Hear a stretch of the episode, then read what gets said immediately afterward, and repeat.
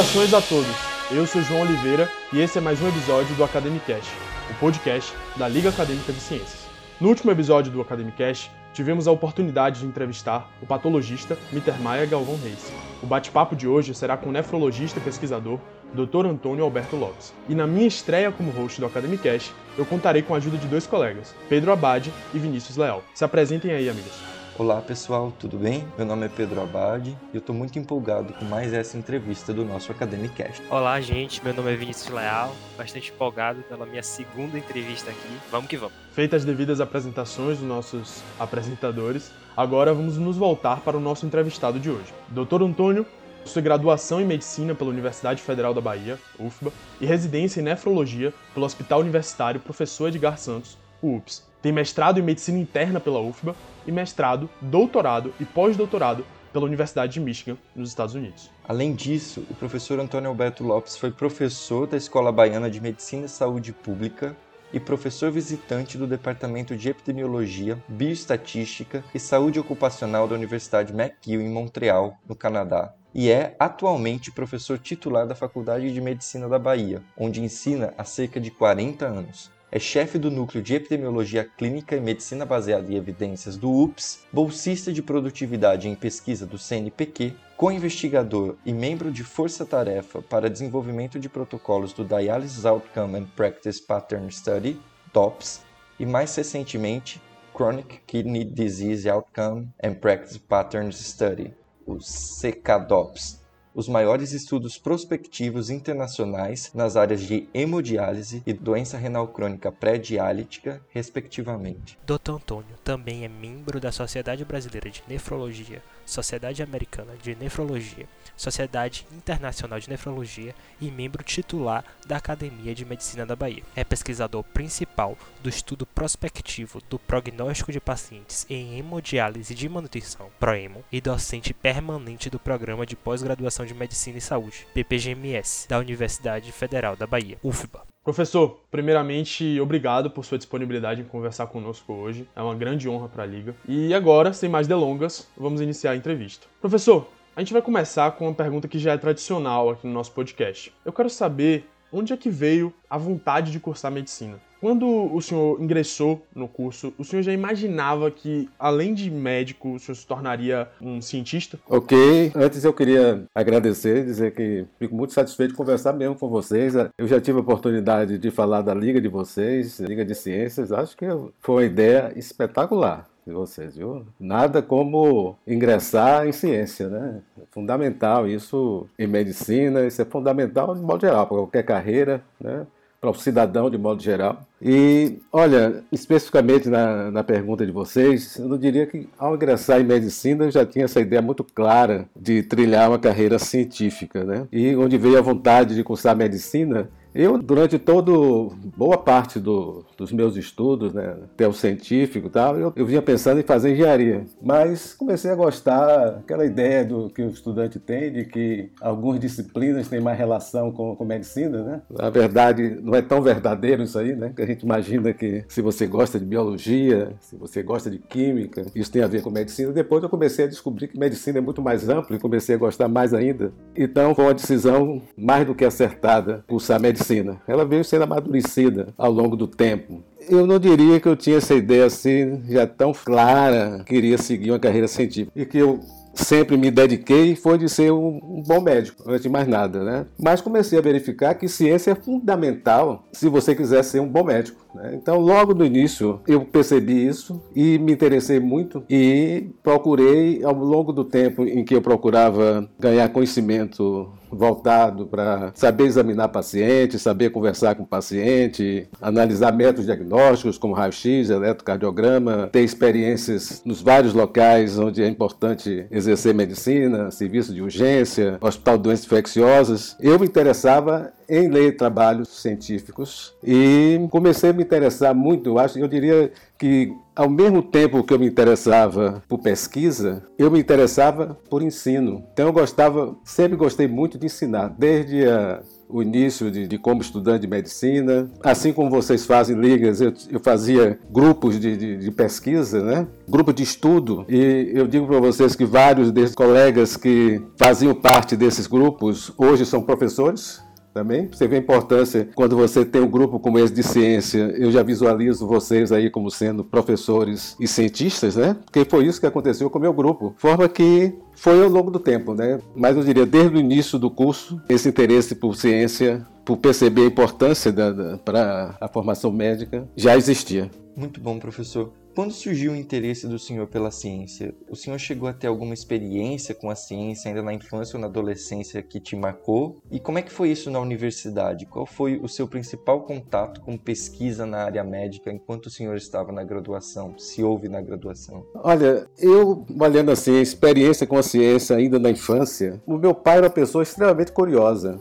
o fato dele conversar e, questionar, não especificamente questionar algum conhecimento da médico especificamente, etc., mas o fato de ser uma pessoa questionadora, ah, isso foi importante para mim. Eu imagino que isso deve ter uma influência na minha formação de questionador, que é algo fundamental para ser um cientista. Uma coisa que eu guardo assim muito positivamente na minha memória, quer dizer, meu pai nunca deixava de dar presente de Natal, né? na época de São João levar fogos para casa, mas adorava dar livros de presente né, para os filhos. E fica nessa coisa clara para mim, assim, qual é a relação que eu posso ter, por exemplo, com essa vontade de ter saído. Né? Eu me lembro do primeiro livro de inglês que meu pai deu, presente, né? Forma que aquilo dali deve ter tido uma chama importante, assim, de dizer assim, o mundo está aí para você. O mundo não é só onde você nasceu, pode ser ampliado e a língua é importante. Então, eu imagino que isso possa responder de alguma forma a pergunta sobre ciência, porque começa com o indivíduo saber questionar. Tem interesse em questionar. A universidade me deu contatos muito com ciência, porque eu, eu, tive a oportunidade de ter alguns professores, por exemplo, o professor de Rocha, professor Gilberto Rebouças, professor Anil Silvani, que eram pessoas assim, que levavam ciência como algo muito, professor Zilton Andrade. Então, o fato de estar com essas pessoas, eu, logo no início, até antes da ter propedêutica,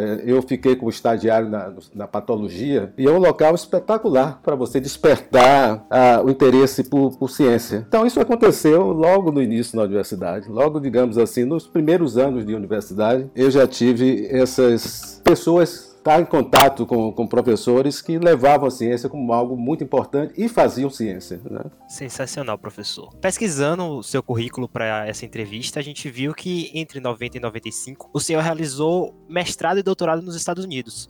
O senhor poderia contar um pouco mais sobre essa experiência, essa jornada e os desafios de como foi chegar até lá? Como foi toda essa experiência do senhor? Muito bem. Bom, como eu, já tinha mencionado, né, sempre aquela ideia de que a gente tinha que explorar mais a, o conhecimento e as experiências que o mundo pode nos dar. Então, terminei o curso médico por questões, digamos assim, familiares. Eu fiz a opção de fazer a residência aqui mesmo na Bahia. Foi uma boa opção, porque nossa, é uma escola, é uma boa escola e, e, tem pessoas excelentes que possam lhe ensinar, né? mas sempre aquela vontade de ir longe.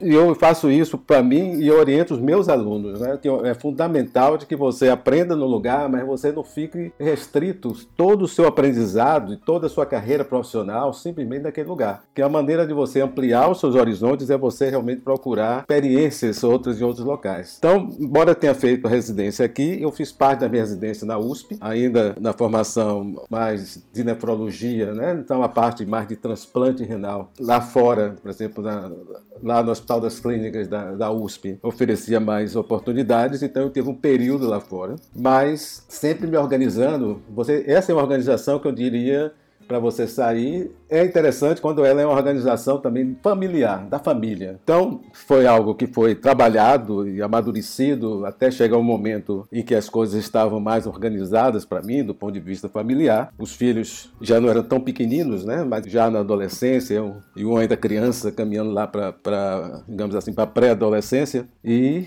Gildete, né, minha companheira, assim, ela já ensinava na, na faculdade, na escola de enfermagem, e nós fomos como família sentindo dessa importância. tive contatos com professores visitantes aqui, o professor visitante Sherman James, aqui na Bahia, né, que se tornou um grande amigo, até hoje é um, é um grande amigo meu e parceiro de, de pesquisas, é, é, é, um dos pesquisadores da área epidemiológica mais famosos do mundo, Sherman James, né? Foi ele quem desenvolveu aquela variável do John Henryism. Então eu trabalhei com Sherman e Sherman me ajudou, trabalhamos muito juntos nessa minha saída para os Estados Unidos. E as coisas vão caminhando de uma forma que às vezes você diz, puxa, eu sou vida de muita sorte, porque eu fui para a Universidade de Michigan, onde o Sherman tinha saído da Universidade da Carolina do Norte e foi exatamente para lá, a Universidade de Michigan, em Ann Arbor. E eu já tinha feito meu treinamento de nefrologia, tinha feito um mestrado aqui na UFBA mesmo, e lá eu fui com bolsa do CNPq para os Estados Unidos. E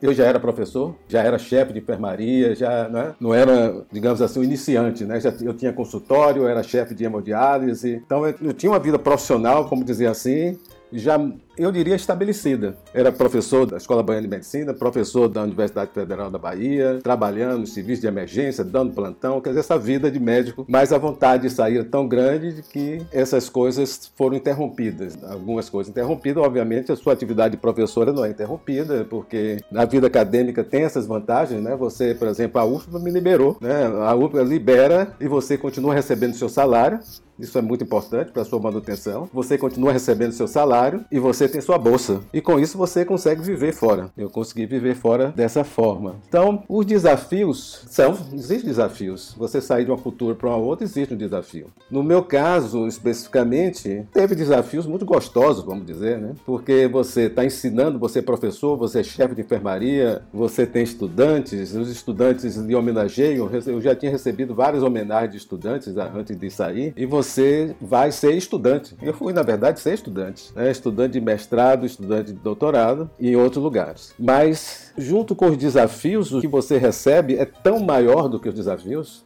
de uma forma esplendidamente maior do que os desafios, não só para mim, mas para meus filhos e para a Judete, né? o quanto nós crescemos na saída e viver quase cinco anos né, fora dessa jornada, de forma que, como eu, tenho incentivado os meus alunos e colegas e professores para isso. Mas sei que não é uma decisão assim tão fácil de pessoa para pessoa. Para mim era tão firme na minha cabeça de que eu tinha que ir. Mas você tem que se organizar. Acho que eu saí no momento que eu podia fazer isso. Isso mudou de uma forma muito importante e intensa a minha carreira. Você não sabe que uma escola, por exemplo, uma escola de saúde pública, ela lhe dá para você não conhecimento específico de determinada área, por exemplo, como a escola de, de Michigan, onde o meu interesse principal e minha formação principal foi em epidemiologia, mas a diversidade de matérias, de experiências que você tem, de contatos com pessoas de diversas áreas, obviamente com relação com a saúde pública, com, de modo geral, mas com várias áreas isso é muito importante, de forma que isso criou a, a minha visão do, do que é ciência, do que é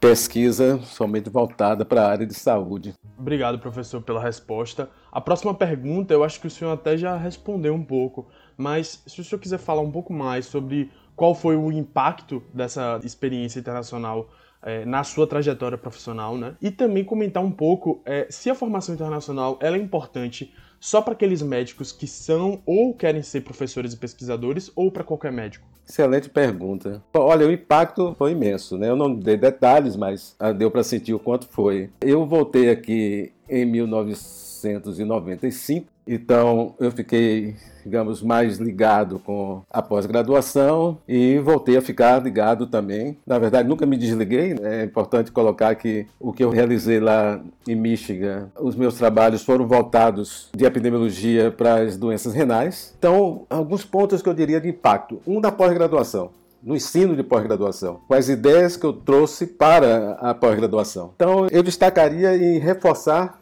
a importância da, da epidemiologia, como ferramenta básica, né, como a disciplina básica da pesquisa na área médica. Então, acho que foi uma contribuição que eu trouxe para isso. Então, comecei a ensinar várias disciplinas na pós-graduação, criei a área de concentração em epidemiologia clínica. Enquanto eu estava nos Estados Unidos, nesse período, foi quando começa a surgir a medicina baseada em evidência, mais o pessoal do Canadá, da, da McMaster, mas eu tive contato com esse pessoal, com, com, os professores, lá mesmo na Universidade de Michigan, onde eles iam dar cursos na Universidade de Michigan.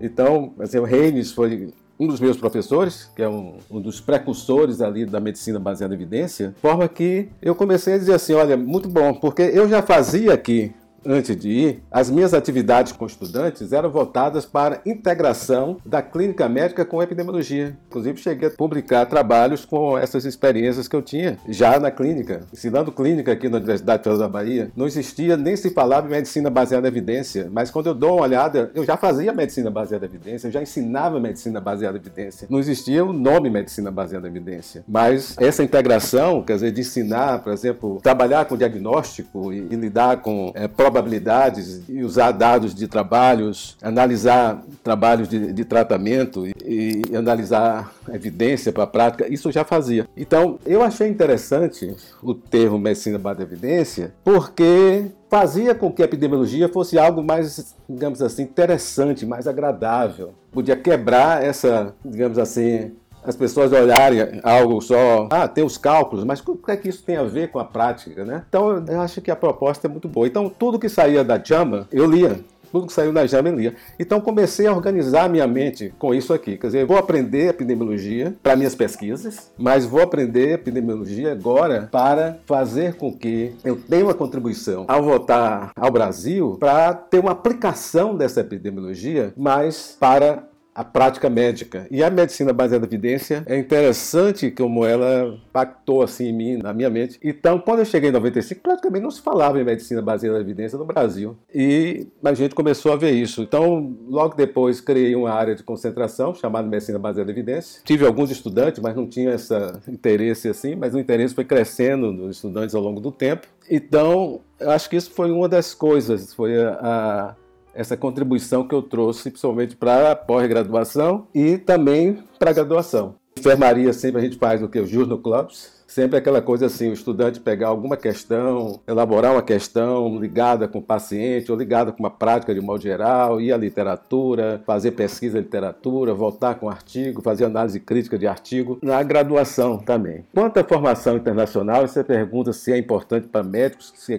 querem ser professores, pesquisadores, basicamente não, certo? Basicamente não. Eu vejo medicina da seguinte forma: a relação do médico com o ensino é imensa. Quer ele esteja dentro da escola, ou dentro da faculdade, ou dentro da universidade, ou que ele esteja basicamente trabalhando na terapia intensiva, trabalhando na emergência, trabalhando... os lugares onde você estiver, tem hoje residentes, tem hoje estudantes que não tem, mesmo que você pense que não tem estudantes e que não tem residentes, que não é o caso, que os serviços de modo geral têm estudantes e, e, médicos residentes, vários deles, a integração sua com os outros colegas, ela é uma integração geradora de conhecimento para você e para transmissão de conhecimento. Isso eu sempre fiz, sempre me integrei a isso, por exemplo, trabalhando em, em terapia intensiva do Hospital Jorge Valente, tinha grupos de estudo onde se discutia artigos, onde se levava casos clínicos para discutir. Então, essa atividade ela é uma atividade médica, de professor, de cientista, de pesquisador, que ele esteja da universidade, que ele esteja trabalhando fora da universidade. Então, essa formação, essa integração dele com outros locais, ou dentro do Brasil e fora do Brasil. Ele, olha,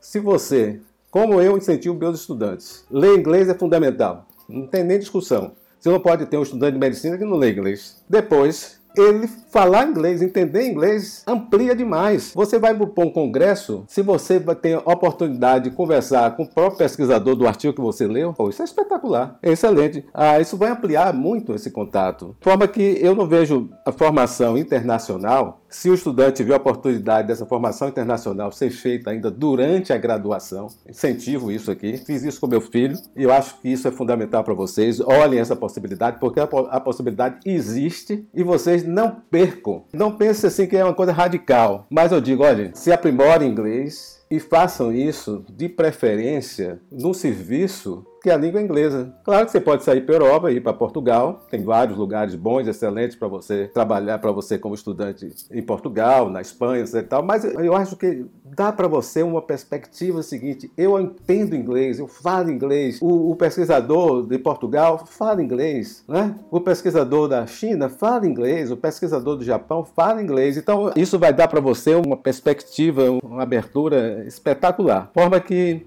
não é só para professores e pesquisadores, médicos de modo geral. Professor, eu achei muito interessante a fala do senhor, em que o senhor estabeleceu a relação entre medicina e ensino como imensa. É perceptível também que o senhor tem uma relação íntima com o ensino. A gente viu no seu currículo que, ao retornar dos Estados Unidos em 1995, o senhor participou de um workshop sobre o modelo de ensino PBL, o Problem Based Learning, aprendizado baseado em problemas, e começou a adotá-lo nas disciplinas que o senhor ensinava. Qual sua opinião sobre as metodologias ativas como o PBL ou o Team Based Learning, que é o TBL, e sobre a resistência da Faculdade de Medicina da Bahia em aderir a esse modelo de ensino? Acho que vale a pena pontuar ainda que a Faculdade de Medicina da Bahia é uma das poucas universidades do estado da Bahia que ainda adota um modelo de ensino tradicional baseado em aulas. Ok. Bom, eu vejo da seguinte forma: realmente eu fiz uh, e faço sempre que tenho o ambiente propício, oportunidades, faço PBL também. Ah, então, PBL não como uma, algo de uma metodologia que está implantada para toda a escola de medicina, como em alguns lugares, algumas faculdades, escolas são dessa forma, mas para você usar o método em atividades com estudante, tipo em sessões com estudante, né, em que você utiliza o método em duas etapas, em que o estudante vai e vê a literatura, etc. Tal, né, coisa dessa natureza, né? O TBL, quer dizer, são coisas que tem uma certa diferença, se você olhar, o, o TBL leva mais em consideração, tem aulas e discussão de casos, e o PBL como seria algo assim, sem basicamente aquelas aulas formais, e, e seria mais com discussões de grupo. Né? Para a faculdade de medicina, né, que já é uma faculdade mais tradicional, já de, de anos, né, que é uma faculdade que tem um, uma qualidade de professores muito bom, indiscutivelmente em termos de, de formação, de, de conhecimento, né, está, é, digamos assim, posições em vários aspectos aspectos até similares, digamos assim, a outras bons uh, do Brasil. Então, eu acho que isso é algo que tem que ser considerado, por exemplo, em termos de mudanças radicais, né? Por exemplo, passar para PBL, será que isso seria melhor? Quer dizer, não vejo assim, digamos assim, uma evidência forte que você transformar uma escola de uma hora para outra em PBL, por exemplo, a escola, que isso aqui vai trazer para a escola uma melhora. Mas eu acho que essas metodologias ativas, elas têm que ser realmente consideradas, porque se por um lado você não tem uma evidência muito clara, por exemplo, se o método é melhor do que o outro, outro, né? Se uma escola totalmente PBL é melhor do que uma escola, digamos assim, mais tradicional é, do que a nossa universidade. Mas eu acho o seguinte, se as metodologias ativas, ela tem aspectos muito positivos, né?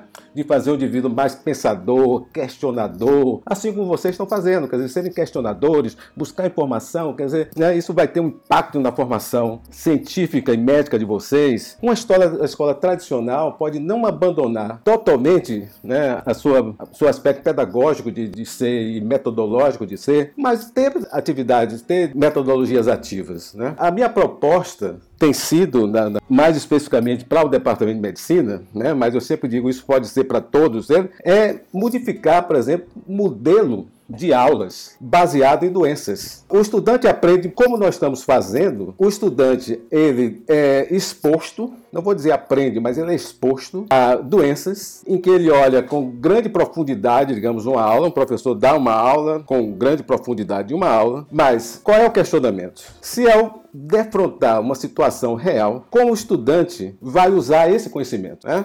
Então, então a, a, a ideia, né, e que isso é feito em algumas escolas, por exemplo, no Canadá, por exemplo, tem escola faz, que faz dessa forma, mostrando que a quantidade de informação, não é a quantidade de informação que vai fazer a grande diferença no indivíduo quando ele se defronta com problemas, mas a maneira como essas informações são organizadas e elas são, é, gat, o gatilho vem na hora que você defronta com determinados problemas, isso que é realmente importante. Então, em lugar da quantidade, é saber usar. Então, qual é a ideia? Se você fizer, em vez de ter aulas baseadas em doenças, você faz um currículo médico baseado em situações que são chamadas de representação de problemas. Né? E você pode ter, digamos aqui, vamos imaginar, se você tiver 100 representações de problemas, a quantidade de situações que vão aparecer nas representações de problemas, a quantidade de doenças possíveis, vão ser maiores até do que um currículo baseado em doenças pode expor o estudante, mas vai expor de uma maneira diferente. Vou imaginar que você tem um, que um do, do, dos, uma das representações de problemas, quer dizer,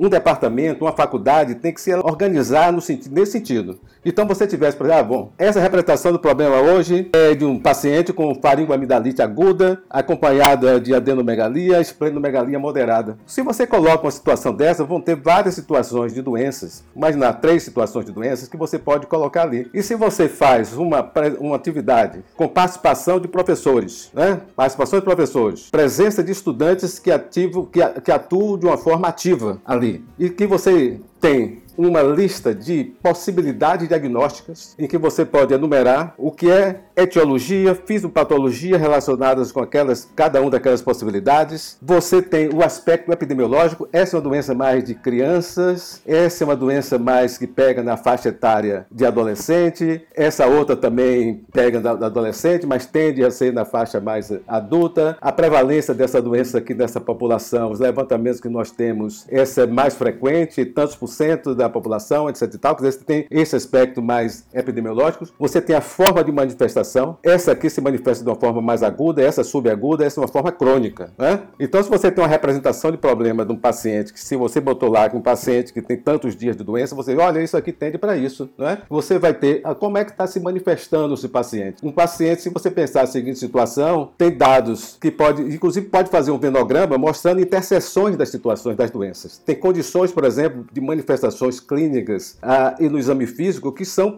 confluentes aqui com essas várias situações, mas tem achados que são achados quase que específicos dessa situação. Então, se o doente tem isso aqui, é mais provável que tenha isso. E se faltar isso, é mais provável que seja a doença tal. Então, você pega o lab... E o que, é que você poderia agora com o laboratório? Quer dizer, se você tem uma discussão dessa, o indivíduo não só ele vai ter uma coisa fundamental, porque isso vai acontecer, repare, uma representação de problema de um indivíduo que tem febre, hepatosplenomegalia e vem do interior e que você vai pensar em calazar, você vai pensar em somolose sepsinha prolongada, mas vai pensar em linfoma. Se você tem uma outra situação de um paciente que tem basicamente febre de etiologia obscura, vão aparecer também situações de uma salmonose sepsinha prolongada de, ou de um linfoma, mas que você vai pensar em tuberculose, mas repare que você pensou em doenças que estavam em outras representação de problemas. Então, você deixa de, de ter duas coisas. Primeiro, ah, nós já falamos dessa doença no semestre passado, então não precisa falar dessa doença. Ela pode aparecer em várias diferentes representações de problemas. Então, com isso, o estudante aprende a raciocinar. Raciocinar clinicamente e raciocinar com epidemiologia. Raciocinar com dados que podem favorecer mais esse diagnóstico que esse diagnóstico. Então, ele vai trabalhar com sensibilidade, com especificidade, com likelihood ratio, vai trabalhar com evidência para tratamento. Quer dizer, essas coisas vão estar com uma combinação espetacular, com uma combinação espetacular. Você está você tá formando um indivíduo que pense, que solucione problemas. A dificuldade que tem, eu te, já levei isso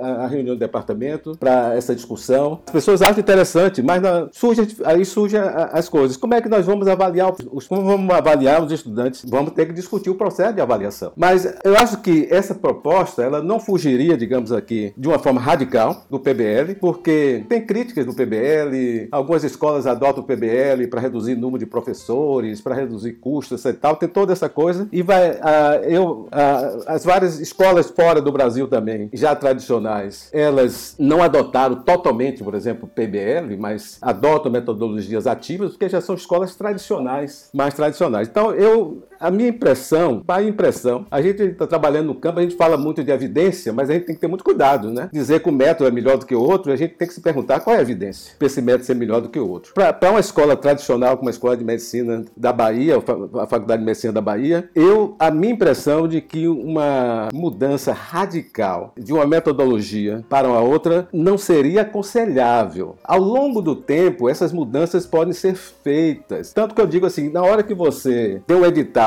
para um novo professor, um professor jovem, é, você já pode ver um professor que tenha mais essa mentalidade transformadora. Porque eu imagino daqui a, a 10 anos, se você tiver professores que pensem em metodologias ativas, ao longo do tempo você pode realmente caminhar para isso. Se fizer, quiser fazer isso aqui, de uma hora para outra, aqui, chegar aqui, assinar um, um, documento, dizer a escola vai ser daqui por diante com esse tipo de metodologia. A minha impressão é de que isso não vai, não funcionaria. Mas nós podemos ter, sem fazer mudanças radicais, modificar a forma de atividades e aulas basicamente, quer dizer, currículos basicamente representados por doenças. Ao longo disso, junto com isso, você teria, a, vem a questão que eu acho que é importante para avaliação, você definir competências. Então, quais são as competências que o estudante deve ter nesse parte do curso? Essa, essa, essa, essa tá tendo, não está tendo, certo e tal. Quer dizer, a avaliação teria que ser feita dessa forma individualizada, por competências. Então, eu acho mudanças na forma como uh, um currículo baseado em doenças ou baseado em representação do problema associado a uma avaliação baseada em competências, eu, na minha avaliação, e olhando experiência de fora de outros locais, eu acho que isso seria um passo adiante de aprimorarmos a nossa a formação médica dos nossos estudantes. Realmente muito bom, professor. Professor, eu sou um dos inscritos no seu canal no YouTube e lá a gente pode ver que o senhor é entusiasta da bioinformática, publicando vídeos onde, dentre outros, utiliza o programa R para fazer suas análises estatísticas. E também, olhando seu currículo, a gente vê que em 1988 o senhor se tornou membro da comissão de informática da Faculdade de Medicina da Bahia. Então, com todo toda essa experiência sua, na sua opinião, qual a importância de estudantes da graduação se familiarizarem com bioestatística e bioinformática? Ok. Bom, eu tô vendo que vocês leram as coisas minhas, né? Eu sempre tive essa inclinação mesmo, né? Você se lembra que eu falei, que eu, eu vinha com a ideia de fazer engenharia, depois fiz medicina. E eu sempre gostei, assim, desde muito tempo, de informática. Tinha uma integração muito boa com né, dois, um irmão e, e, e, um parente próximo também é da área de são da área de informática e eu tinha sempre tive uma integração muito forte com o pessoal da, da informática aqui da UFBA, da, da né? gostava de inteligência artificial, aprendi, por exemplo, linguagem de programação como Pascal, por exemplo, eu gostava, desenvolvi algumas coisas ainda como estudante. Isso nunca me tirou a minha concentração de estudar medicina, muito pelo contrário, né? Então, é, ensinava aqui, quer dizer, eu me lembro algumas aulas que eu dava de coisas de informática informática para alguns colegas aqui do hospital. Então eu fui da comissão de informática da UFBA. Vocês né? estão vendo 88, então foi antes de eu ir para os Estados Unidos isso. Eu já usava DBase, Pascal, algumas linguagens de programação. As análises estatísticas eram um pouco mais complicadas, mais difíceis do que o que eu faço hoje com R, com outros softwares, né? porque eu tinha que fazer isso em Pascal, em, coisas, em DBase, usava muito DBase como banco de dados. Vou até chegar lá a dizer que eu acho que isso é importante para o médico de modo geral geral, né? Acho que o médico diz assim, olha, o médico no consultório né, dele, né? Eu digo, até saber lidar com o processador de texto é importante, né? Então, né? Depois saber lidar com a planilha, né? Com o Excel, uma planilha de cálculos, é importante. Eu acho que organizar o serviço dele no consultório, né? E ele saber lidar com essas ferramentas, né? Às vezes a gente tem ainda colegas que sabem lidar com, com essas coisas mais básicas, né? Às vezes a gente vai para pós-graduação fazer uma, uma avaliação do pós-graduando, saber saber se ele sabe lidar com uh, o PowerPoint, com o Excel e com o Word, a gente se depara com coisas assim. O indivíduo não tem realmente ideia. Eu estou falando de coisas básicas, né? Falando de saber lidar com, com linguagem de programação, coisas dessa natureza, coisas básicas, né? Então, na comissão, essa comissão de informática, nós fizemos um plano. Um deles envolvia, naquela época, a criação do projeto do núcleo avançado de, de informática, do projeto NAVE, né? Que veio a se concretizar posteriormente. E vocês têm isso, vocês têm lá um grupo lá de informática lá dentro,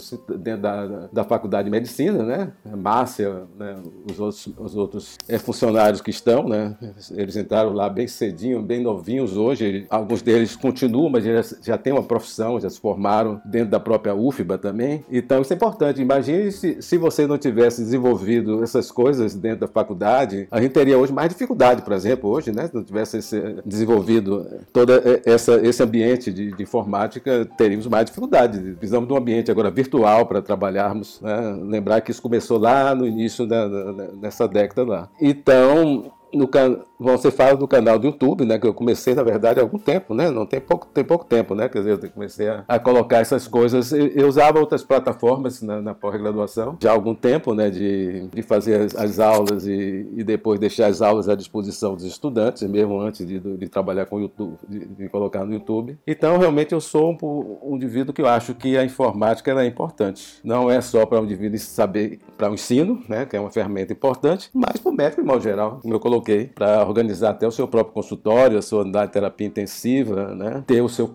prontuário, eu dou importância muito grande aqui na, no prontuário médico, né? Não sei se vocês conhecem as coisas que eu tenho implantado ao longo do tempo, como o prontuário orientado por problemas e evidências, né? O indivíduo não, não colocar coisas assim, ser um prontuário desorganizado, colocar um, algo que ainda ele não tem, for, fechou um diagnóstico, ele já coloca aquilo como diagnóstico, né? E cai naquilo que é a maior causa de erro médico, né? É você chegar a uma conclusão precoce, né? Então você fazer uma coisa organizada por problemas e você tem uma suspeita que indica você uma Né? Você não vai chegar para um paciente que chega para você na emergência com dor retroesternal e aí você, olha, chegou um paciente com infarto agudo do miocárdio. Olha, é um paciente que você está com uma síndrome anginosa, né? E que você vai botar na unidade coronariana. Não vai deixar ele esperando na, na emergência, mas você não vai dizer que você tem certeza que ele tem infarto agudo do miocárdio. Você vai colocar esse doente e vai fazer eletrocardiograma para o paciente, vai fazer enzimas para o paciente, mas você não vai dar fibrinolítico para o paciente. Você não vai dar fibrinolítico porque você não sabe se ele tem infarto do miocárdio, não é? Você não sabe se tem infarto do miocárdio com supra de, de, ST. Então, mas você não vai deixar o paciente na emergência também. Quer dizer, aquela coisa, ah, mas eu não tenho, não tenho que fazer o diagnóstico. Não, você não que fazer o diagnóstico, você tem que colocar como problema. Porque se o doente, você fecha ele como infarto do miocárdio e você faz condutas para o infarto e o doente tem um aneurisma dissecante de aorta, vai ser problema. Importante. Então, vem dessa questão também do, do interesse por as coisas organizadas, as coisas da, da, informática, porque você já entra hoje no prontuário, que é um prontuário eletrônico, não é? E desenvolver um bom modelo eletrônico de prontuário é importante para o seu consultório, é importante para o hospital. Então você saber, inclusive, saber dialogar com o pessoal de informática é muito, muito importante também. A linguagem R, eu estou dando maior ênfase. Por quê? Imagine o seguinte, quer dizer, você tem um software, uma plataforma, como queira colocar, de que ela é livre, né? Você não vai comprar nada, você não precisa pedir permissão para ninguém para você usar o R, diferente de outros programas, de outros softwares, que são caríssimos, outros softwares. Né? E sem, muitas vezes, a abrangência do R, né? em que você tem não só uma abrangência, mas você pode desenvolver no, no R, inclusive os seus próprios pacotes no R,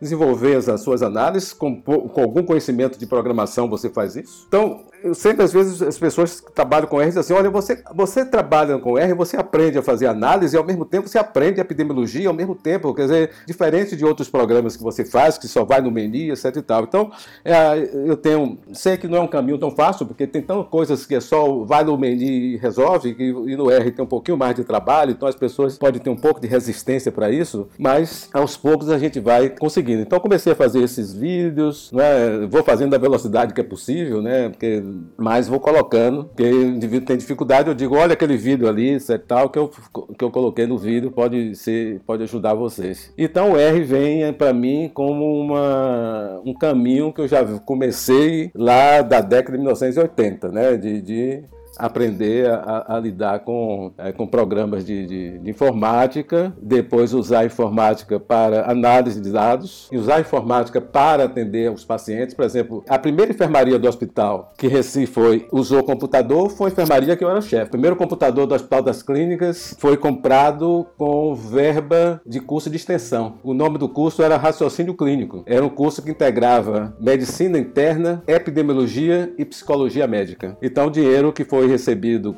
o pagamento dos estudantes com vocês, já foi colocado desde o início que uma, um dos usos desses, desses recursos era voltado para comprar um computador. Vou colocar aqui para vocês hoje, porque vocês são incríveis na informática, né? Rapidez que vocês teclam. No, no... Vocês não, não imaginam, na década de 1980, o estudante de medicina do sexto ano, eles não sabiam usar o teclado do computador, acredite, naquela época. Tem uma coisa cultural, por exemplo, as pessoas, é, digamos assim, mais de menos recursos tinham que aprender algumas coisas para poder ter um trabalho. Então tinha que aprender datilografia. Então essas pessoas não tiveram tanto dificuldade com o teclado do computador. Mas quem nunca tomou um curso de datilografia na vida, quando via um computador pela frente, não sabia fazer. Então tinha muita dificuldade de fazer de a história clínica do paciente, a evolução do paciente usando o computador. Eu tive que ensinar os indivíduos, acreditem vocês, a usar o teclado do computador. Hoje em dia vocês fazem uma rapidez, chega no, no no, celular, né? E clica ali, faz as coisas, no computador vocês são rápidos no computador, mas pergunte para os seus parentes mais velhos se eles tinham essa agilidade, ou até se tem essa agilidade. É apenas uma curiosidade de que eu pude presenciar isso na década de 80, né? E a evolução que, que a gente vê hoje de, do estudante de medicina, do, dessa geração de vocês, a, a familiaridade que tem com o computador, né? Muito interessante, né? Como, como a tecnologia ela evolui e a sociedade também é, evolui na, na, na, eficiência em usar essa tecnologia, né? Aproveitando que a gente está falando do seu canal no YouTube, nesse canal a gente também encontra discussões sobre epidemiologia e pensamento bayesiano é, aplicados né, ao, ao diagnóstico clínico. Você poderia mesmo que o senhor já tenha é, comentado anteriormente, nos falar brevemente da importância que esses assuntos têm para os médicos já formados e que também estão em processo de formação na sua prática? Com certeza. Não só a importância para quem está aqui agora, para os médicos e para os professores que estão ensinando também. Aqui, no que diz respeito, por exemplo, dois aspectos aqui que eu queria colocar aqui. Né? Você falou do pensamento bayesiano, aplicado ao diagnóstico clínico. Quer dizer, eu procuro colocar assim, para que é que serve, por exemplo, as medidas, por exemplo, de teste diagnóstico? Porque a gente fala assim, ah, um teste tem uma sensibilidade de tanto, tem uma especificidade de tanto, eu digo, ah, o técnico é muito sensível. Aí eu fico pensando aqui, será que as pessoas têm a ideia de o que isso vai realmente implicar mesmo? Quer dizer, se os testes têm muita sensibilidade alta, bem, a gente vai entender de que se ele for negativo, a ideia de afastar-se, então, mas a, a gente podia ir mais longe. Primeiro, o teste pode ser altamente sensível, ou, né, ou sensível bastante, mas o conjunto dele não lhe diz muita coisa. Né? Às vezes eu coloco aqui, ah, tá bom, né, sensibilidade de 80%, e se tiver especificidade de 20%, vai dar em quê? Aí o indivíduo raciocina com, por exemplo, likelihood ratio. Você não, pô, com, a, com LR você vai chegar à conclusão que a LR é igual a 1, né? tanto a positiva quanto a negativa. Então eu digo,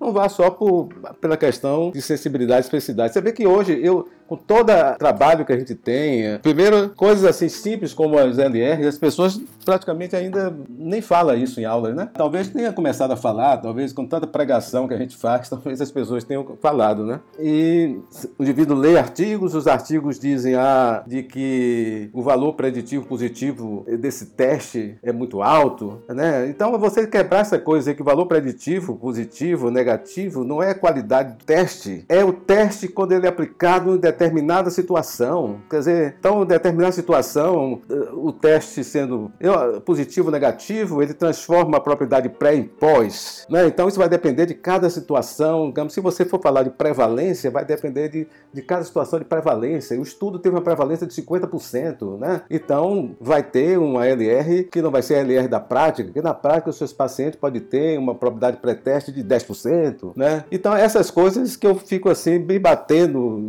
de uma forma forma de que as pessoas vejam isso de uma forma suave e tal, e façam essa modificação do, do uso dessas coisas. Depois, os testes podem não ser em dois níveis, os testes podem ser em três níveis, em quatro níveis, então a gente não vai conversar de LR. Se você, ou, perdão, não vai conversar de sensibilidade e especificidade, a não ser que você queira criar um ponto de corte né, para esse teste, o que você vai reduzir a capacidade de discriminação desse teste. Quer dizer, são coisas assim. Outra coisa que vocês têm, talvez algum estudante já tenha contato comigo, é usar essas coisas tradicionais tradicionais, assim, de que vem de, vem de décadas e décadas e décadas e décadas, né? de um indivíduo usar coisas e passar para o estudante esses ensinamentos tipo use valor de P, significante estatística. Quer dizer, quer dizer, isso foi tão impregnado na cabeça das pessoas, né? E a coisa, pô, ficou fácil. Eu saí dessa aula complicada aqui, essa aula, mas entendi uma coisa, entendeu? Eu, quando um P é menor do que 0,05, aí a gente tem uma boa evidência. Se for maior do que 0,5, não tem nenhuma ideia. Então, isso é. O estudante pegou isso, tranquilo, né? Porque aí começa a raciocinar com isso. Você modificar isso, vocês é, é um trabalho fenomenal, entendeu? De que às vezes você diz, oh, deixa para lá, deixa eu desistir disso aqui, porque não vai modificar, não, é? não vai modificar. O professor não vai modificar, o professor vai continuar passando para a ideia para os estudantes dessa forma, porque é mais tranquilo, não vai precisar raciocinar com problemas no estudo, não é? Não vai e coisas dessa natureza. Então, nessas discussões né, que eu coloco lá no YouTube, eu fico imaginando que é uma das formas de, de, de facilitar Né? De uma hora para outra o indivíduo vai ver o vídeo, pô, deixa eu entender isso aqui. Aí vocês estão dizendo que já fizeram inscrição, muito obrigado.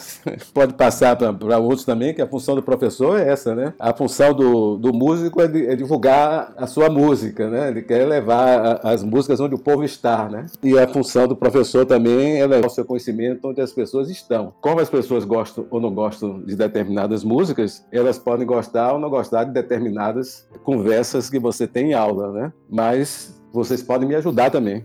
Muito obrigado, professor. Nós somos entusiastas né, dessa, dessa ciência aberta e, e, admiramos muito o esforço que o senhor tem e outros professores também da faculdade em espalhar esse conhecimento. Muito obrigado pela resposta. Professor, durante o mandato do senhor como pró-reitor de pesquisa e pós-graduação da UFBA, dentre tantas iniciativas, foi criado o programa Permanecer PIBIC. Qual a importância de políticas afirmativas para promover o acesso de estudantes em situação de vulnerabilidade à pesquisa e extensão? De onde surgiu a ideia do Permanecer PIBIC? Houve resistência para instituí-lo e consolidá-lo ou foi fácil?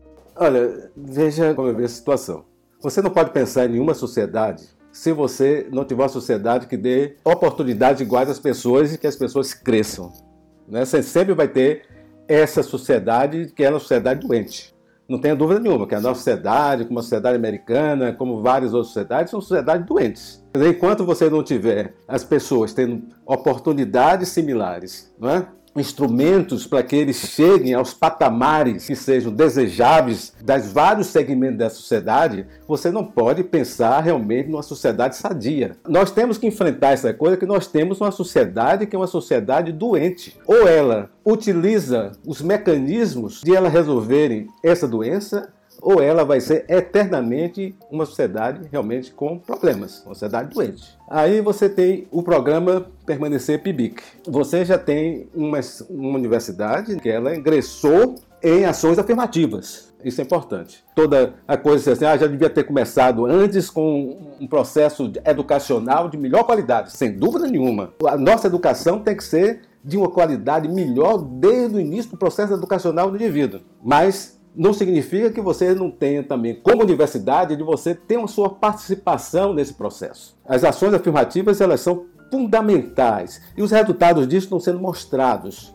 Veja como esses indivíduos que vêm dos programas de ações afirmativas, os dados têm mostrado, quando eles entram na universidade, esses indivíduos pegam essa oportunidade como sendo a grande oportunidade da vida deles. Então isso tem sido importante para, aos poucos, você realmente ir curando essa doença da sociedade. Então, o programa Permanecer PIBIC foi enquanto eu estava lá como pró-reitor de pesquisa e pós-graduação, esse programa de uma ação conjunta da Pró-Reitoria de Pesquisa. Foi uma ideia que nasceu ali, eu discutindo com os colegas ali na mesa ali na, na pós-graduação, junto com a Pró-Reitoria de Pesquisa e pós-graduação, com a Pró-Reitoria de Assistência Estudantil. Qual era o objetivo? O objetivo é, do, do Permanecer PIBIC, o, depois do Permanecer PIBIC, foi que veio o PIBIC de Ações Afirmativas. Não existia o PIBIC de Ações Afirmativas do CNPq. Nós criamos esse programa, Permanecer PIBIC, antes dele. Então, a ideia era é garantir a permanência bem sucedida na universidade de estudantes em situações de vulnerabilidade socioeconômica e, ao mesmo tempo, despertar a vocação científica.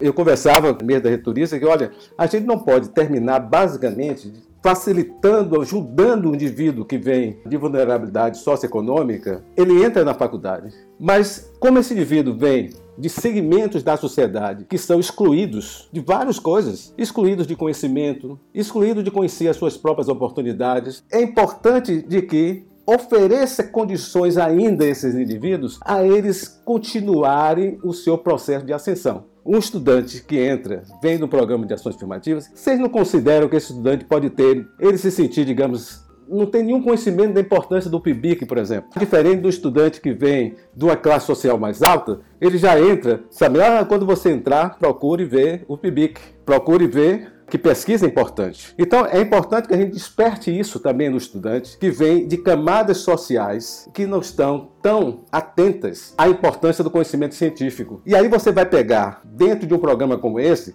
pessoas com vocação científica e despertar esses talentos. Essa era a ideia de como a gente tenha o, o permanecer PIBIC. Né? Despertar essas vocações dos indivíduos e você fazer florescer esses talentos que existiam. Bom, além do permanecer PIBIC, nós fizemos também o Public. Conversamos com a FAPEX e queremos um programa de que incentive o estudante do PIBIC, que seja ele voluntário ou não, a publicar os seus trabalhos em boas revistas. Então, essa era a ideia do público. Então, além do indivíduo receber um certificado acadêmico de que esses trabalhos dele receberam essa premiação, ele recebia, naquela época, um iPad de presente. Então, eram vários estudantes que recebiam. Repare só, não era só estudantes que estavam naquele ano no PIBIC, eram estudantes que foram também, eram ex-PIBIC, quer dizer, eles já tinham feito isso acho que nós colocamos três, pós três anos, certo? Tá, porque a gente imagina que um artigo pode demorar de ser publicado. Mas aquele artigo nasceu do projeto. Importante que ele nasceu do projeto. Então nós tivemos premiações de vários. Então você olhava, artigo científico publicado em revistas, tiveram inclusive estudantes de medicina, né, eh, orientados por professores aqui da nossa escola, em revistas de impacto, desenvolvimento de patentes e algumas áreas, livros são importantes também. Então, o indivíduo escreveu capítulo de livros tal, também entraria nessas premiações. Foram dois programas que a gente fez. Tem um outro programa que foi muito interessante, eu acho, nós criamos também, que foi para uma maior integração da graduação com a pós-graduação. Porque aí você tinha um projeto que tivesse também um, estudante de pós-graduação como tutor, a gente levava em consideração disso para aprovação do, dos projetos. A gente te, queria não fazer a pós-graduação ser algo muito separado, queremos incentivar essa integração da pós-graduação com a graduação. Então a gente levava isso em consideração nas análises dos projetos que eram avaliados, essa inserção do estudante de pós-graduação também como um co-orientador, imaginar assim, um co-orientador dos projetos do PIBIC. Com certeza, professor. Respondeu e foi além. Muito bom. Então, professor, a gente sabe, acho que inclusive a BAD está cursando essa disciplina, que é a optativa de medicina baseada em evidências, que é coordenada e ensinada pelo senhor. E ela tem sido muito bem avaliada pelos estudantes. E nela é, estão matriculados alunos de praticamente todos os semestres e o senhor também disponibiliza no YouTube o livre acesso às suas aulas. Então, a gente gostaria de perguntar, gostaria de saber do senhor, como o senhor avalia o exercício da MBE pelos nossos médicos e qual sua opinião sobre uma reforma curricular que tenha como um de seus alicerces a MBE. Não já passou da hora de MBE deixar de ser uma matéria optativa e ser o carro-chefe do currículo da nossa faculdade? Da seguinte forma, essa pergunta, duas perguntas, né? Como avalia o exercício da MBE e você pergunta já passou da hora. Eu vejo o seguinte, a primeira pergunta parece que é mais para mim. A segunda seria para vocês, não? Porque acho que vou responder aqui essa primeira e vou tentar inserir vocês na segunda. Como avalia o exercício da MBE pelos nossos médicos? Fundamental. O que é a prática da medicina? Você está no consultório e você tem um paciente na sua frente, mas não, o paciente chega a primeira vez para você, vai, você vai receber o paciente com, né, com cortesia, vai conversar com ele e tal. E chega um ponto que você pergunta a ele o que é que traz ele ali. Você vai ouvir o paciente, você vai fazer a coleta de dados do paciente, aí já começa a MBE que você vai começar a ouvir, você vai começar a elaborar, fazer várias representações de problema, quer dizer, né, de, ah, se esse paciente tem isso, tem isso, ele pode ter isso, você vai usar o quê? Vários dados de teste diagnóstico, de informação, porque você está usando, quando a gente fala teste diagnóstico, teste diagnóstico significa exame de laboratório, basicamente, dados de história clínica, são importantes. Então você vai começar a usar isso desde o processo diagnóstico inicial. Você vai organizar os seus pensamentos, o seu prontuário, você vai fazer um plano, você vai fazer uma lista de problemas. Essa lista de problemas você já vai levar em consideração evidências. Eu não posso botar isso como diagnóstico, eu posso botar isso como problema, porque eu não posso fechar aqui, porque pode ter outras coisas, eu não posso ter certeza de fechar. Vai evitar fechamento prematuro. MBE tem um papel importante nisso aí, devido saber lidar com com evidência de diagnóstico, teste diagnóstico, informação diagnóstica. Ele tem um plano relacionado com os problemas, plano diagnóstico, um plano de tratamento, um plano de educação, orientar as pessoas. Quando ele faz isso, que ele elabora, faz a sua formulação diagnóstica, em que ele pode fazer um plano já inicial, diagnóstico, tratamento educacional, ele pode ter já na sua mente algumas questões e dúvidas que vão, muitas delas, ele usar o conhecimento prévio que ele tem, que ele tem que orientar essas pessoas, e mais alguns pontos desses questionamentos vão ter que ser resolvidos ao longo do tempo que esse paciente vai voltar para uma nova consulta ou presencial ou virtual. Porque hoje a gente tem mais contato com os pacientes através dos instrumentos virtuais. Não precisa ser exatamente na próxima vinda com você, mas algumas coisas, porque você vê os exames do paciente na internet, você pode entrar em contato com ele e tal. Então você já pode ter algumas coisas e quando você tem esse segundo contato com ele, você já teve a oportunidade de levantando as suas questões, você fazer sua pesquisa de literatura, ler artigos. Então a MBE ela é fundamental para você fazer uma medicina de melhor qualidade. Não dúvida disso aí. E vocês viram lá, desde o ponto que eu coloquei, que eu tenho colocado para o departamento em termos de modificação da forma como é, deve ser feita as suas aulas, a questão de representação de problema, as evidências de diagnóstico, as evidências de tratamento, a evidência de prognóstico, tudo isso pode estar integrada toda a, a, essa atividade, que ela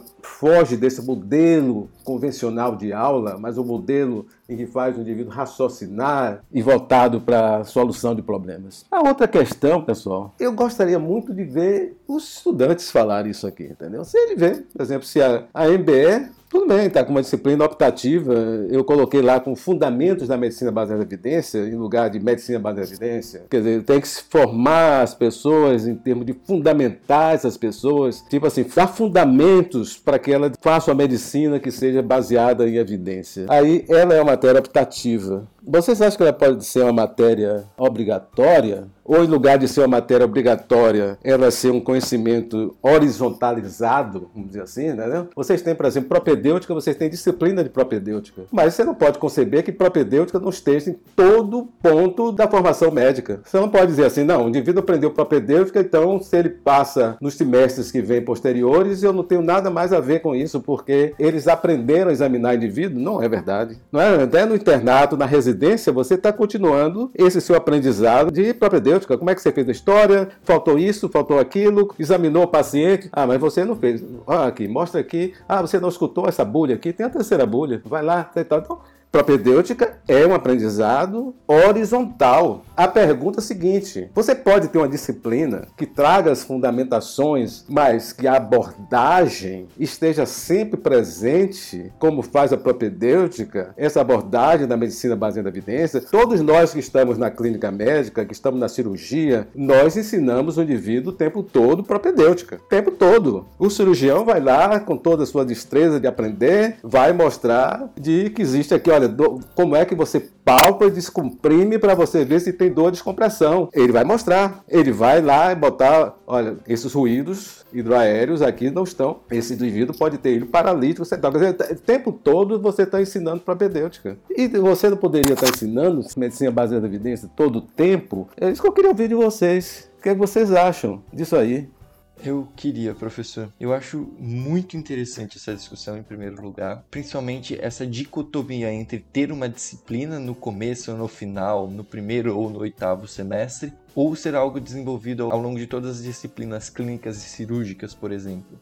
Particularmente, eu acho importante uma disciplina com o nome e com o conteúdo de Fundamentos da Medicina Baseada em Evidências, para que, ao longo do currículo, ao longo das disciplinas clínicas e cirúrgicas, nós possamos aplicar esse conhecimento, esses fundamentos que obtivemos através de uma primeira experiência. Eu acho que, impreterivelmente, no futuro, as disciplinas que compõem hoje o eixo de formação científica dentro da Faculdade de Medicina da Bahia vão se tornar cada vez mais disciplinas de medicina baseada em evidências. E eu acho que esse é um caminho pelo qual todas as outras disciplinas ou estão passando ou já passaram. Eu trago aqui o exemplo de uma disciplina básica, essencial do primeiro semestre: anatomia. Cada vez mais a gente aprende anatomia clínica. Qual seria a sintomatologia? Quais seriam os sinais de algo que acomete um músculo específico, um nervo específico, uma região do cérebro específica? Porque isso tem muito mais relação, desperta muito mais um interesse, que é algo motivador para a educação desses estudantes. Então, eu acho que a educação em ciência, a formação científica caminha nesse sentido, para não ser algo distante da prática, mas cada vez mais próximo da prática, em que os estudantes possam estabelecer uma relação e cada vez mais sentirem interesse e entenderem a necessidade e importância da medicina baseada em evidências para suas condutas. Essa é a minha opinião, professor. Muito bem, concordo. Eu acho que vocês têm um papel importante nisso aí. Em termos algumas mudanças curriculares, de aprimoramento, eu acho que tem muitas coisas. Me lembro a, que nós ainda no tempo de, não diria tempo de estudante, a gente participava muito. Eu e outros colegas eram muito ativos nessa parte aí de, de estar discutindo coisas dentro da faculdade de medicina, ainda como estudantes, e logo depois também que me formei. Sempre tem um colega que é o professor Ronaldo Jacobina, que vocês devem conhecer. Nós éramos da na Associação Baiana de Medicina, né, eu e ele, e a gente fez um seminário dentro da faculdade e que nós discutimos muitas coisas da educação médica, como é que devia ser a escola. É, eu tenho um documento disso aqui, eu estava conversando com Jacobina. Olha, Jacobina, quantas coisas realmente a gente conseguiu colocar na cabeça das pessoas e isso me parece que teve alguma influência em termos da, da evolução disso. Então, eu acho que estudante de medicina tem um papel importante, porque até porque o jovem ele tem ter muito essa coisa de buscar melhorias, de transformação. Ah, mais do que as pessoas, os professores que já estão há algum tempo, já estão acomodados, já estão acomodados com a forma de ensinar, com a forma de dar aula. Às vezes a gente tem dificuldade. Eu já fui coordenador de disciplina antes de ser pró-reitor de pesquisa e sei às vezes da dificuldade. Queria modificar, consegui muitas coisas, né, de termos da mudei o modelo de aulas foi modificado, mas eu queria que o professor usasse um formato de prontuário, e tal. Consegui conseguir algumas coisas, mas é difícil às vezes você fazer uma mudança. Dizer, olha, não, você é um professor de especialidade, mas é o seu estudante vai aprender clinicamente. Essas coisas são mais fáceis de serem modificadas quando elas partem do estudante acreditem, do estudante de medicina. E vocês têm, acho que nós não somos fechados assim. Existe democracia dentro da faculdade. Se é um dos ambientes onde existe democracia, mais, mais próximo à democracia dentro da, do ambiente acadêmico, né? Então vocês têm, vocês têm assento na, na, nas reuniões de departamento. Tem muitos professores são abertos. Eu sou um professor que ouço, né, vocês. Eu acho que o diretor da faculdade é uma pessoa aberta. Então acho que esses diálogos podem ser feitos com essas pessoas. Né? Acho que o colegiado de medicina um, um colegiado que tem pessoas abertas. Então,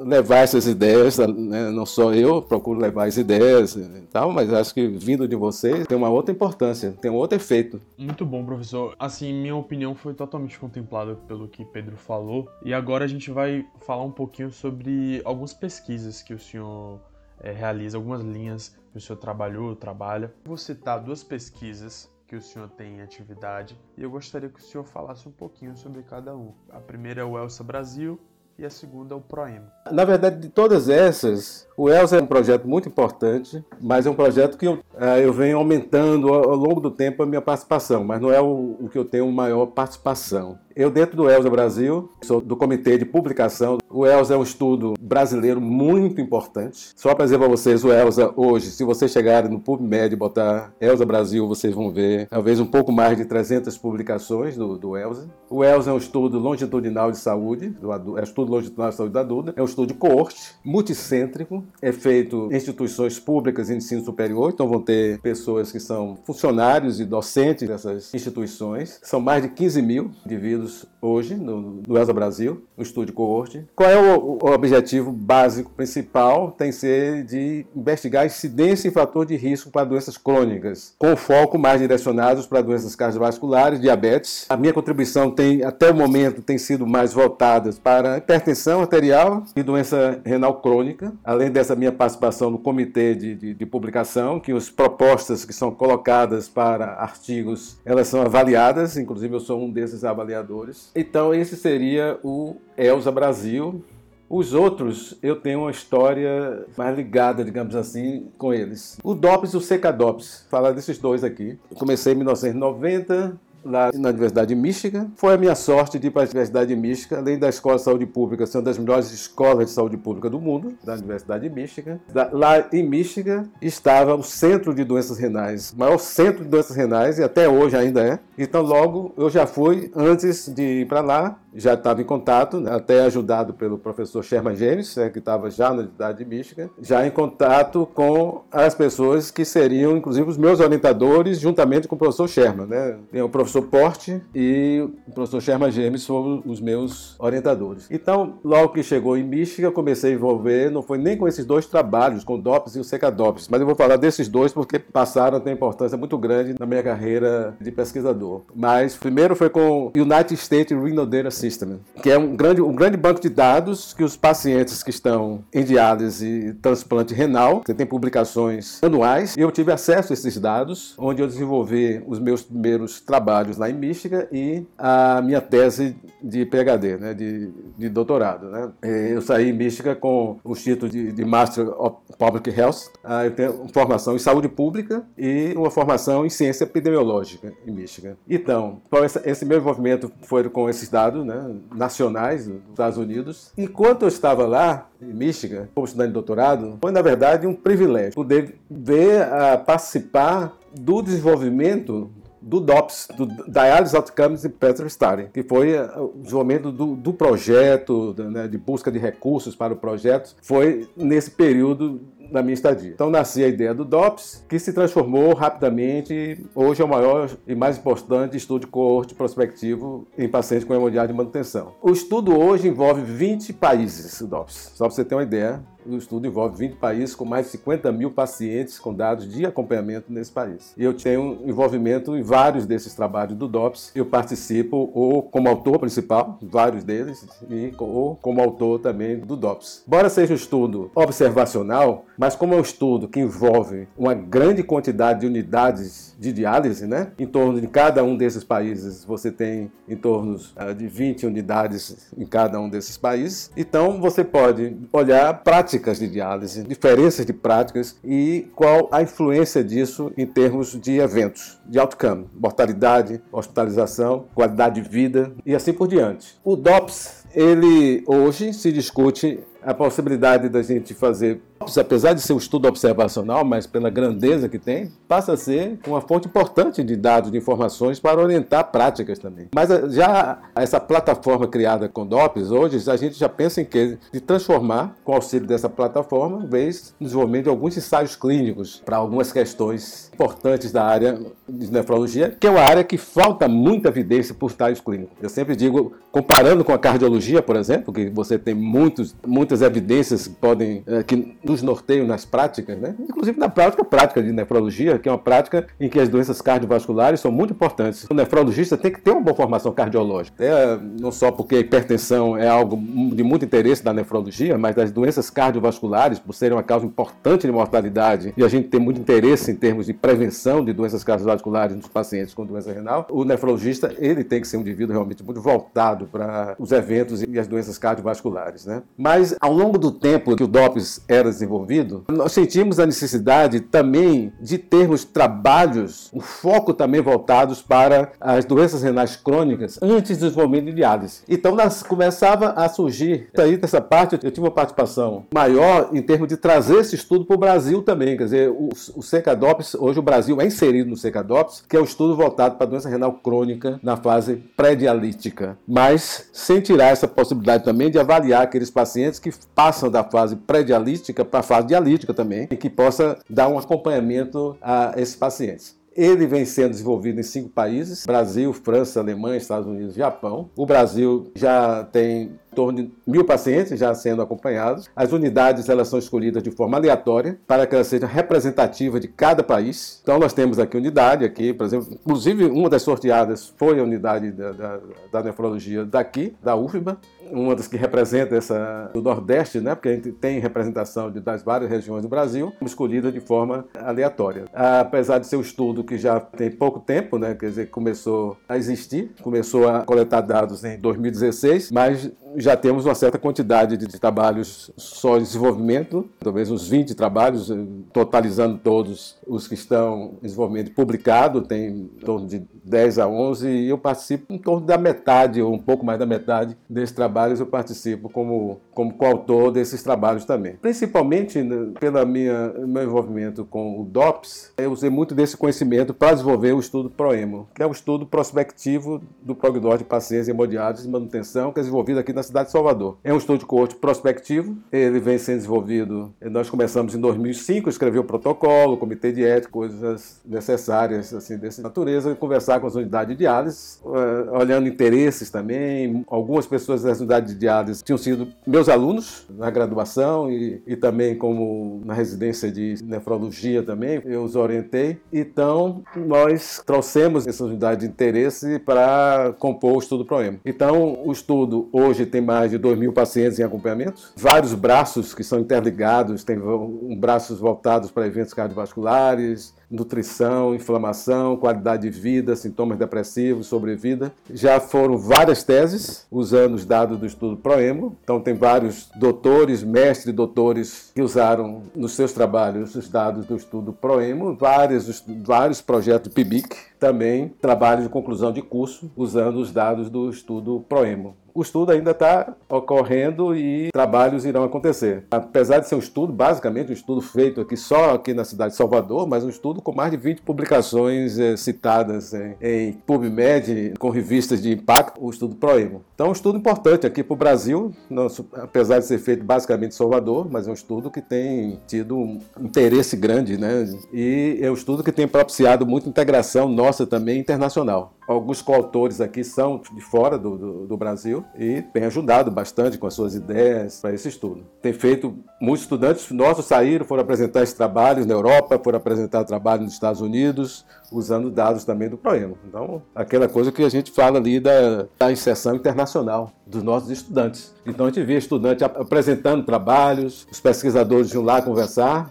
eu ficava longe assim, deixando eles falarem, né? E muito excelente, né? Desenvolvimento da, da língua inglesa, né? Me deixaram muito orgulhoso de ver. Eles entendiam o trabalho, então eles explicavam sem nenhuma interferência minha. Isso é fruto de aprendizado. Então essas pessoas com certeza estão fazendo. Tem gente já nos Estados Unidos, é, não só trabalhando nos Estados Unidos. Eu tenho já alunos que estão saíram já tem muito tempo e não voltaram mais, estão lá nos Estados Unidos e tem gente que saiu e fez sua formação também fora. Então, de uma forma resumida, esses trabalhos que vocês apontaram são esses os comentários. Muito legal, professor. É muito bom para a gente conhecer e ter como inspiração, ter como um dos nossos professores alguém com tantas pesquisas tão relevantes, não só para a academia, mas também para a população que a gente consegue, a partir dessas pesquisas, prever um efeito interessante para a população e um efeito de melhora de saúde. O PROEM, por exemplo, que eu estudo muito aqui de Salvador, mas o que eu acho muito assim gratificante é ver como ele contribuiu para melhorar as práticas da nefrologia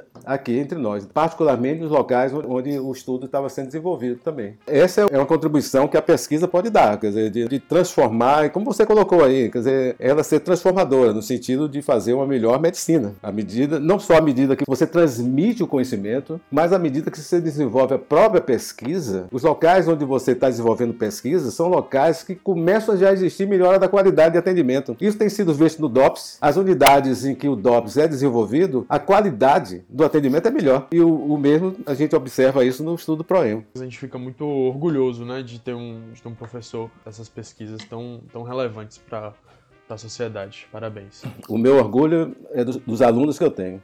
Muito legal. Professor, como é a relação do senhor com esses estudantes de graduação que o senhor disse que tem bastante orgulho, especialmente em termos de pesquisa? O que, que um estudante precisa fazer para pesquisar com o senhor? O senhor tem abertura para que eles venham com as próprias ideias e projetos ou o senhor prefere que eles se encaixem em uma linha já estabelecida, que o senhor já trabalha? Quando o estudante chega para mim, quer dizer, tem várias coisas. Tem um estudante que chega e que já está trabalhando comigo já há algum tempo. Tem várias formas. Se o estudante chega e nunca não vem trabalhando comigo, eu quero ouvir o estudante. Quero ouvir e saber o que é que ele pensa e tal. E já começa o processo de própria orientação, e tal. Não, sua ideia é muito boa, tal. Vamos ver, e tal. E me coloco outras opções também para ele também, certo? Quando quando eu comecei a ter o Proemo aqui, ficou mais fácil, por exemplo, né, de mostrar para o estudante a possibilidade já de ter um, alguma questão dentro do Proemo que ele poderia ver o interesse que ele poderia ter para essa questão. Nunca deixa a coisa pronta para o estudante, assim, é para ele poder desenvolver. Mesmo que eu coloque oportunidades, eu digo, olha, o que, é que você acha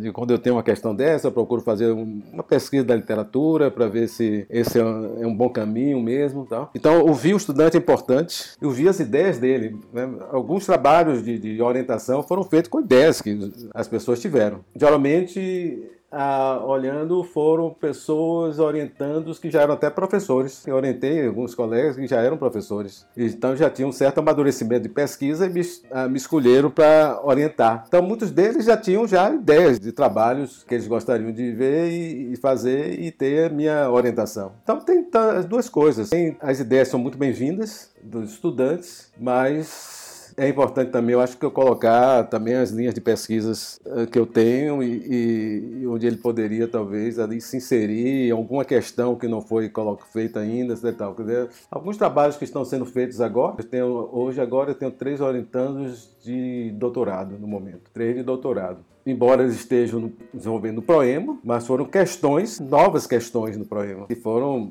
desenvolvidas conjuntamente entre eles e eu. Apesar de ser o mesmo dentro do Proema, mas foram questões novas dentro do Proema, com participação de ideias também vinda do, dos próprios estudantes. Da mesma forma, foram nos projetos de PIBIC, nos projetos de, de TCC, também foram coisas, embora dentro do Proema, mas foram questões é, elaboradas conjuntamente. Um dos projetos que a gente está escrevendo agora escrevendo um artigo, ele já é terminando a residência fora daqui da Bahia, da parte cardiovascular, do Proemo. Foram ideias muito costuradas conjuntamente com o estudante e comigo. Então o estudante tem uma participação importante desenvolvimento desse, desse projeto. É, professor, quase finalizando a entrevista aqui, tenho mais uma pergunta para o senhor. Qual seria o conselho que você daria para alunos de medicina da UFBA que querem ser cientistas, que querem ser pesquisadores, que querem entrar nesse mundo, né? Eu diria que vá em frente. Fizeram uma escolha excelente.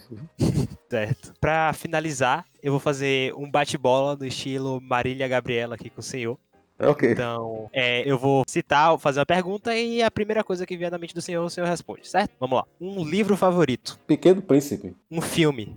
Coming to America. Aqui no Brasil foi traduzido como Príncipe em Nova York. Mas eu estava nessa fase, eu e toda a minha família, assisti junto com o Judete, a gente estava naquela fase de preparativo para ir morar no exterior, ir morar nos Estados Unidos, então eu botaria Coming to America. Ed Murphy. Adoro ele. é um cara incrível. Muito bom. É um herói. Ah, tá. Aí tem que ser um herói e uma heroína. Meus pais, meu pai e minha mãe. Uma música. Song for My Father. É uma música de Horace Silver. É música de jazz. Eu, eu adoro jazz, sinal, entendeu? Mas essa aqui é a minha música preferida do momento. Certo.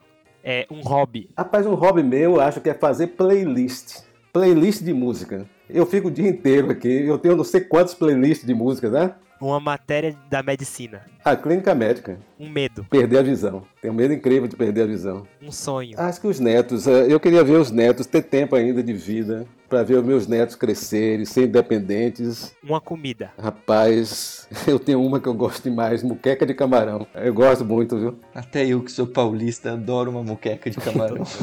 e por fim, um conselho que daria para seu filho caso ele quisesse ser pesquisador. O mesmo que eu daria para os meus estudantes. Vá em frente.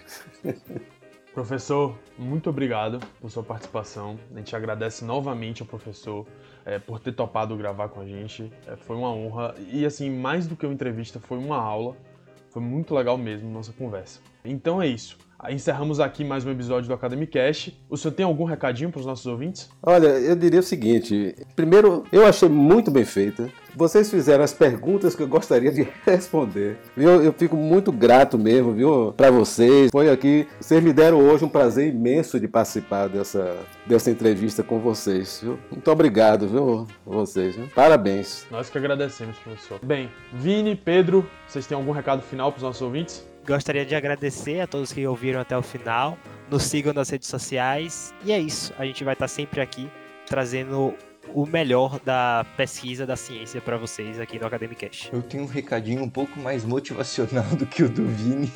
Que o meu recado seria para prestar atenção e escutar mais de uma vez todas as entrevistas que a gente fez no Academic Cash. Nem todos os professores concordam em todas as falas, em todas as perguntas que a gente faz, mas com certeza todos os professores, inclusive o professor Antônio Alberto, são excelentes inspirações. São inspirações que eu tomo para mim. Então, o meu recadinho seria: prestem bastante atenção. É muito importante prestamos sempre. Esse foi mais um Academic Cash. Muito obrigado pela audiência de todos e até a próxima.